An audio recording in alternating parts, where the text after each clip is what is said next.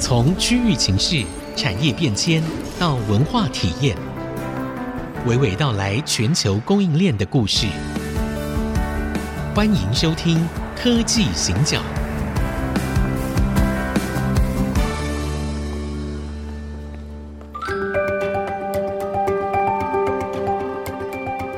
这里是 IC 之音逐客广播 FM 九七点五，欢迎收听科技行脚，我是 Digitime 黄清友，大家好。我是人工智慧科技基金会温怡玲。好，农历年就快要到了，很兴奋吗？又没有人会发红包给我，我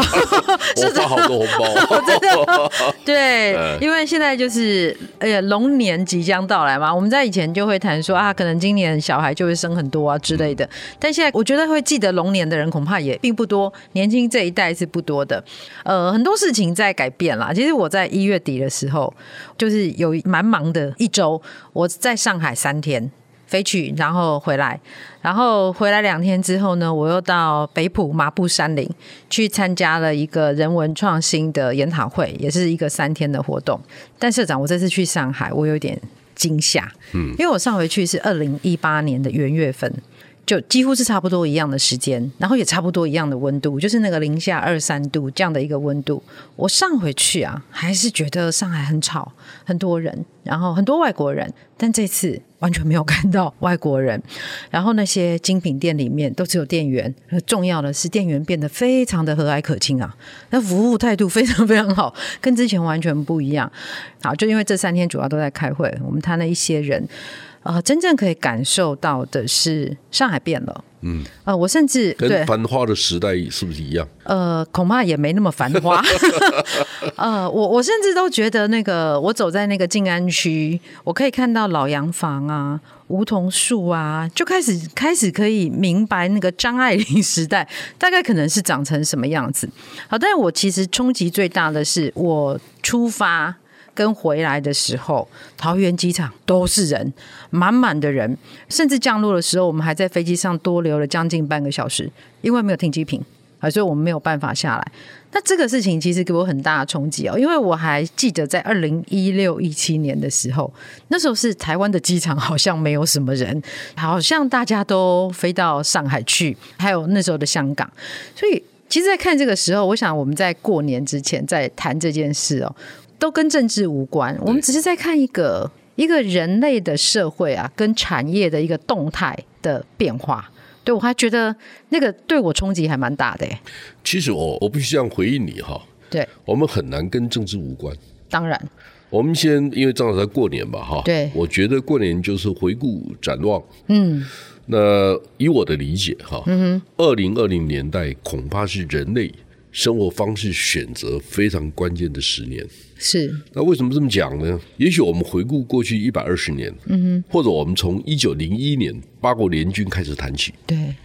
中国从一个大国，嗯，然后到必须赔偿那八个国家，用六年的国家预算赔偿这八个国家，这个对过程有多么屈辱。是，对然，后从一九零一年开始，然后慢慢的进入到革命的阶段，然后到了初期的中原大战、军阀的会战，对然后到第一次世界大战，嗯，到二战，然后到国共战争，对然，后这一路走过来，这一百二十年我们怎么走过来的？也许我们回顾一下历史，嗯，也许可以从中间找一些我们将来发展生存的脉络哈。是，那这样讲很大哈，对，那我一个一个把我所知道过去的历史跟大家分享一下。是，好，就是说，在孙中山先生革命之前，哈，成功革命之前，晚清的那个阶段是非常非常的混乱的。哦，是好，对，然后各国都卖鸦片给中国，嗯，各国都要求中国开放更多的通商口岸，让全世界的华人、中国人都基本上生活在一个没有尊严的时代。对，然后民国成立之后，前面的几年又是军阀的会战，对，好大混战， 然后我其实看过一些小说了，嗯，我很喜欢那个时代的小说，所以我看过很多本哦，真的，啊。因为后来就发现中国出了很多这样的书，如果你会挑的话，你可以挑到不错的书。对，我记得我有一次跟露露讲过这个事情，嗯，新闻都是假的，小说才哦，是真对的。啊对对对， 就是因为我读了大概一嗯九二零年代中原会战那个时代，军阀的会战那个时代，读了很多小说。那个小说里面讲的，我觉得那才是真的，那是真实的社会，真实的人生。哈是好，那我觉得对中国近代史有一个非常重要的事件，嗯哼，就是第一次世界大战。各位对知道哈，一次世界大战有一个很重要的转折，就是一九一七年的时候，嗯，美国的总统威尔逊他提出民族自决，对然后他也说服了中国派几十万人到欧洲去参战。对中国也因为这样死了不少人，至少几千个人死在那边，对不对这？段历史我们比较不熟嗯去，去，譬如说去帮他们搬弹药啦，做军工、军夫啦，嗯这么说吧，好。然后呢，中国本来的期待就是说，如果参战一战结束以后，大战结束以后对，那德国如果战败了，会不会把山东还还给给中我国，？对对不对对，然后结果，当美国跟英国、法国在协商的时候，嗯完全忽略中国本身的利益以及中国参战的价值，对，完全略过不提。嗯嗯，所以就把山东半岛就交给了日本人，对，他只是从一个列强换到另换一到个列另强外一而已。啊个哈，，对嗯所以因为这样子而带来了五四运动，对，因为这样子而刺激了中国共产党的诞生。对，对不对对，所以如果没有一个阶段，也许也许历史就改写了。所以中国人在那个阶段的中国人都仇恨美国是一个伪君子。嗯嗯，就是美国表面上讲民主自觉，那是对你们西方人白种人的民主自觉，是不是这样子吗？中国不在那个范围之内，哎，对对 对，你是二流对二等民主，对不对？对所以对中国人曾经以四五千年历史为傲的民主而言，这是一个非常大的民主的创伤。对你不能否认这个事情是，对不对是？好，其实我有时候在看一些中国大陆新的影片的时候嗯啊，你注意看呢、比如说有一个人就问了一个问题，我也觉得蛮好笑的，但嗯是他可能是事实。他说到现在为止，我们并没有找到任何足以证明夏朝的历史的片段啊哈，对，记载，是完全看不到。那么我们如何证明夏朝曾经存在过？嗯哼。第二个，如果夏朝不存在，中国的历史会少多少年？没有人知道。对。好，所以 对中国的历史有四五千年吗？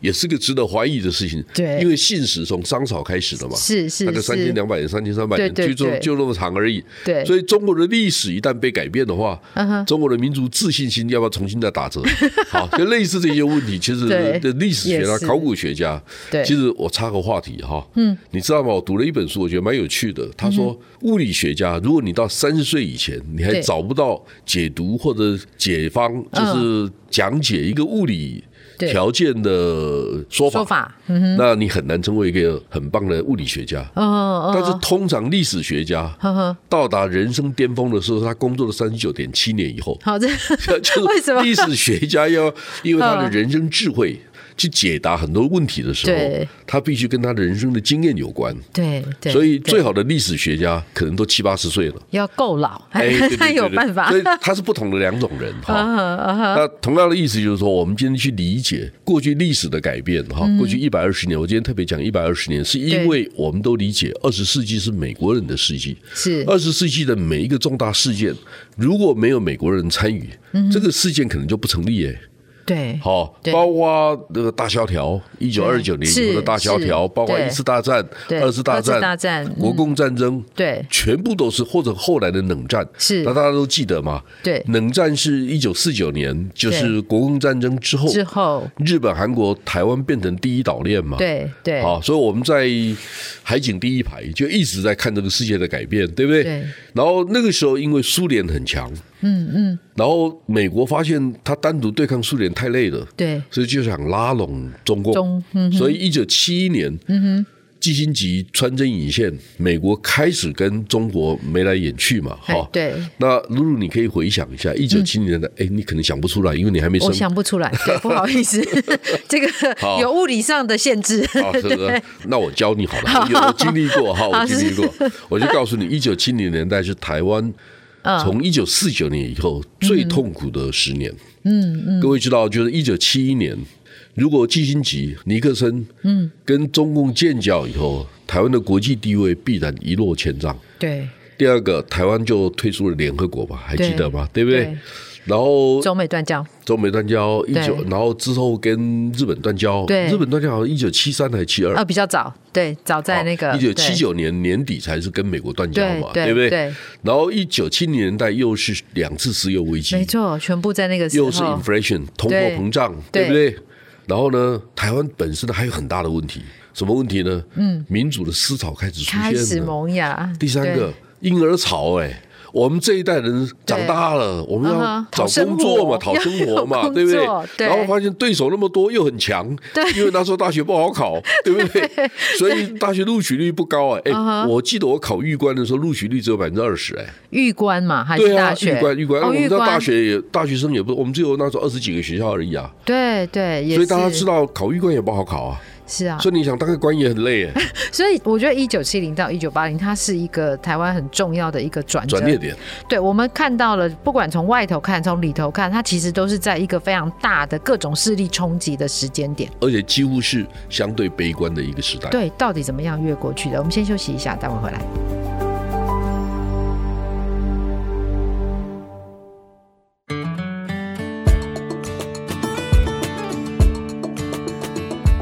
欢迎回到科技请讲，我是温依玲。我是黄清友，好，我们刚刚在前半段的节目聊到一九七零年代，那有一些我是真的来不及参与啊，但有一些我是有印象的。好，例如中美断交，我们那时候在乡下，我就记得我跟我妈妈到我们那个附近的小镇，然后我就小小地牵着她的手。然后那个整个气氛哦，有各种白布条啊、抗议的人啊，然后那个那些大人们脸上的表情，只让我有一种感觉，我就记得，我就问我妈说：“是中共打过来的吗？还是共匪打过来的吗？”我们那时候是这样讲的，然后我妈就说：“不是。”我说：“那为什么？”大家要这样，其实那个是一个极大的不确定啊，恐惧。我觉得有非常大的一个恐惧在那个时间点。那那个时候其实已经靠近一九八零年代了，对就是比较后期的时候。对，那所以那个在请社长教教我们那时候到底怎么回事啊？怎么越过去了？那时候我在念书，嗯，我在大学念书，嗯，所以我经历过那个阶段，而且是年轻人嘛，对，这已经成年了嘛，大对嗯概都看得出那个时代一些重要的改变啊。我想我还记得那时候美国的副国务卿克里斯多夫到台湾来跟台湾沟通这个事情。就是代表被丢鸡蛋的对那对一对位对，他就是，哦然后我们那时候外交部长是前副嘛，我还记得啊哈啊啊哈，对等等等等。其实呢，这个过程啊，也是我们台湾很重要的一个 lesson，一个学习的经验。哦好，嗯对什么意思呢？大家记得国共战争的时候啊，其实呢，美国并没有明确的支持中共或中华民国，对，这是两件事情。是是，但是呢，他另外一个角度就是嘴巴支持中华民国，实际上并没有提供很多的援助。嗯，大家知道二次大战的时候，前面六七年哈，就美国的太平洋战争之前，日本在偷袭珍珠珍珠珠港港之前前，对好，前面的四年，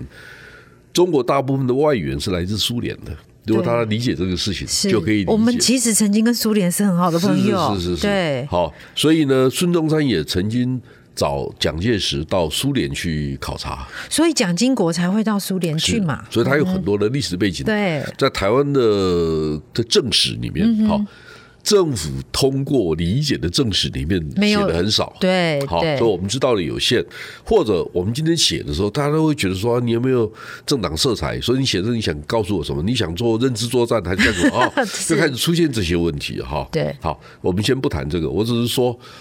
当中国不是美国国际战略的重要环节的时候，嗯，你就不会是关键。对那什么时候才变成美国国家战略的重要环节呢？嗯就是苏联解体以后。对为什么？美国发现中国不只是国际战略上面可能的重要的合作伙伴，嗯，甚至可能是主要的竞争对手，对，更严重的是敌手，哦，对对敌的敌手。对所以这这三个层次是不一样不一的样嗯啊。对手就是哎，大家还可以对哎掰掰手腕，看着比较厉害，对对不对？对敌手就把你当成真正置之于死地的对手，这是不一样的哈对。好，那我们现在回到就是。一九七零年代的时候，嗯台湾在最艰困的时候做对了几件事情，所以我们才活到今天。嗯对而且我们科技业的第一代的创业家们，嗯，我们哈，因为我还算吧哈，对就是我跟他们都很熟，我看过他们从很不怎么样的公 司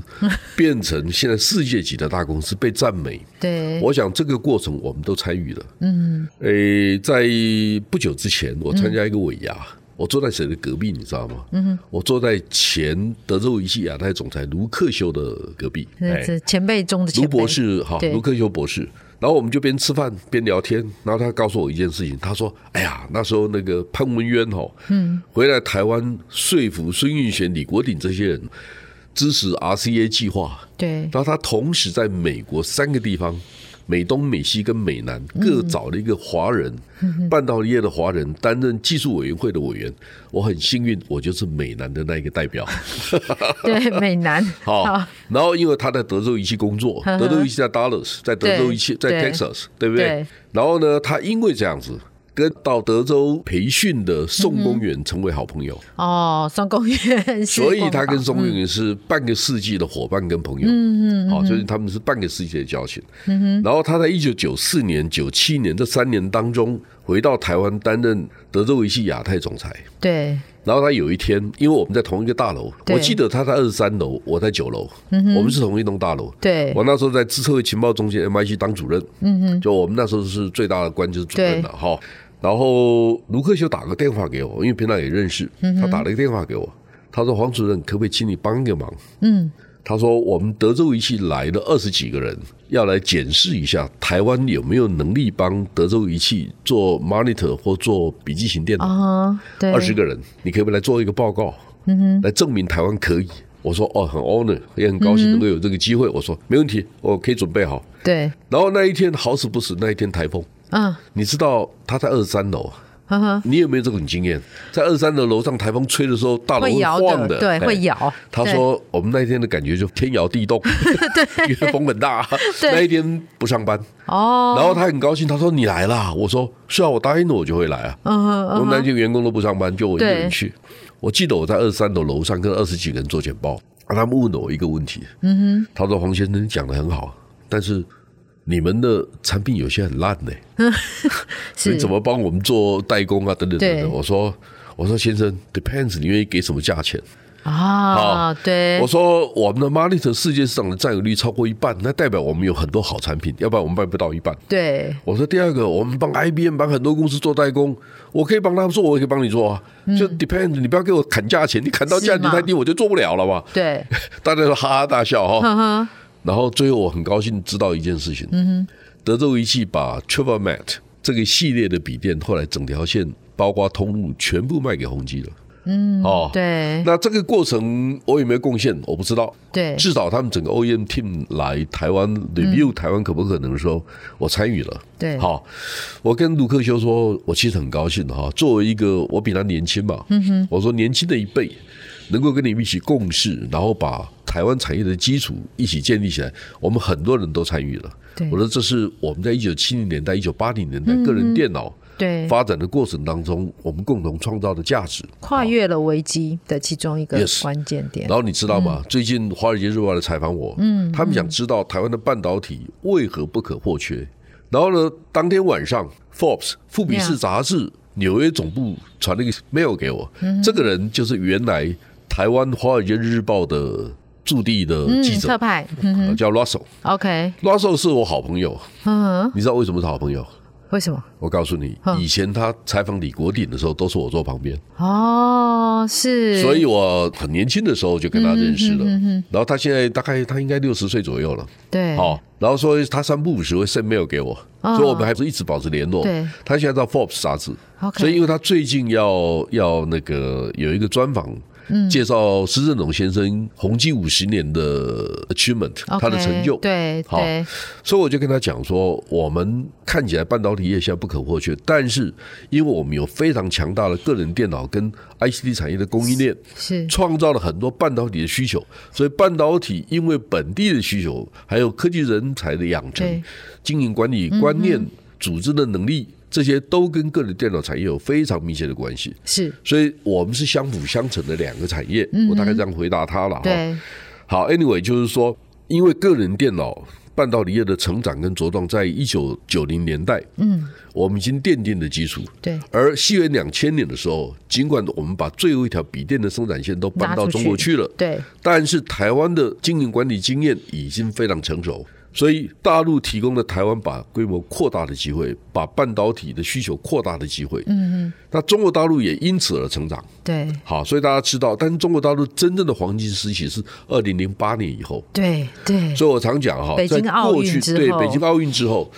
北京奥运中国花了四百多亿美金，证明他们已经是世界级的大国。是的确，所有的活动跟中国过去的历史文化，嗯，好舞蹈很多都做高度的连接。对所以对这是非常成功、非常大型的一个对盛会。是，好，证明了中国可以跟全世界顶尖大国平起平坐。所以在二零一二年，当奥巴马成为总统的时嗯候，中国的声音就是太平洋大到可以容纳中美两国。两国对哎，所以时代就对变了，对，大家的对语调就开始改变了，是因为中国人心中永远存在着我希望跟你平起平坐的呐喊。这个一百年的心愿， 对，对一百年的心所以愿，终于这两个中间有很大的改变，很大的不同就是美国人把中国的对中国的政策当成配套，但是中国知道，嗯美国是中国国际战略最关键的环节，是，但是美国人期待中国因为富裕而改变，对但是中国并没有期待对中国崛起以后，他要跟你和平相处。是他的是他的价值观是跟你不一样的，那对我们到底应该怎么办？两边的目标其实是不一致的，所他以啊的价值主张是完全完全不不同的。同。但是然后西方人对会 complain 说，为什么你们都不遵守游戏规则？是，然后中国人说，游戏规则都是你们定的，我对我遵守，我怎么跟你平起平坐？ 所以双方的认知的落差是很大的。是，所以其实我在这一次去上海，我觉得我们不是从一个呃统独这个角度去切，而是说我们如果把它拉长到一个一百二十年的历史，社长刚刚的那个分析，我觉得让我们可以更清楚的知道，倒不是喜欢或者不喜欢、讨厌、敌手这些问题，而是大家的定位。我的价值主张，当它不同的时候，它后面会引发很多的效应。那到底还会有什么样的效应？我们接下来在面对新的一年、新的局面的时候，对，要用什么样的视野跟坐标来看待这样我的一常件说事，情？方法比讲故事重要。是的，所以呢， 虽然我们刚刚好像听起来是在讲故事，其实我们是在铺陈呐、最重要的是有什么样的方法，我们可以在呃农历年之后继续来跟大家分享。那先跟大家拜个早年，祝新年快乐！万事兴隆。好，谢谢大家，拜拜。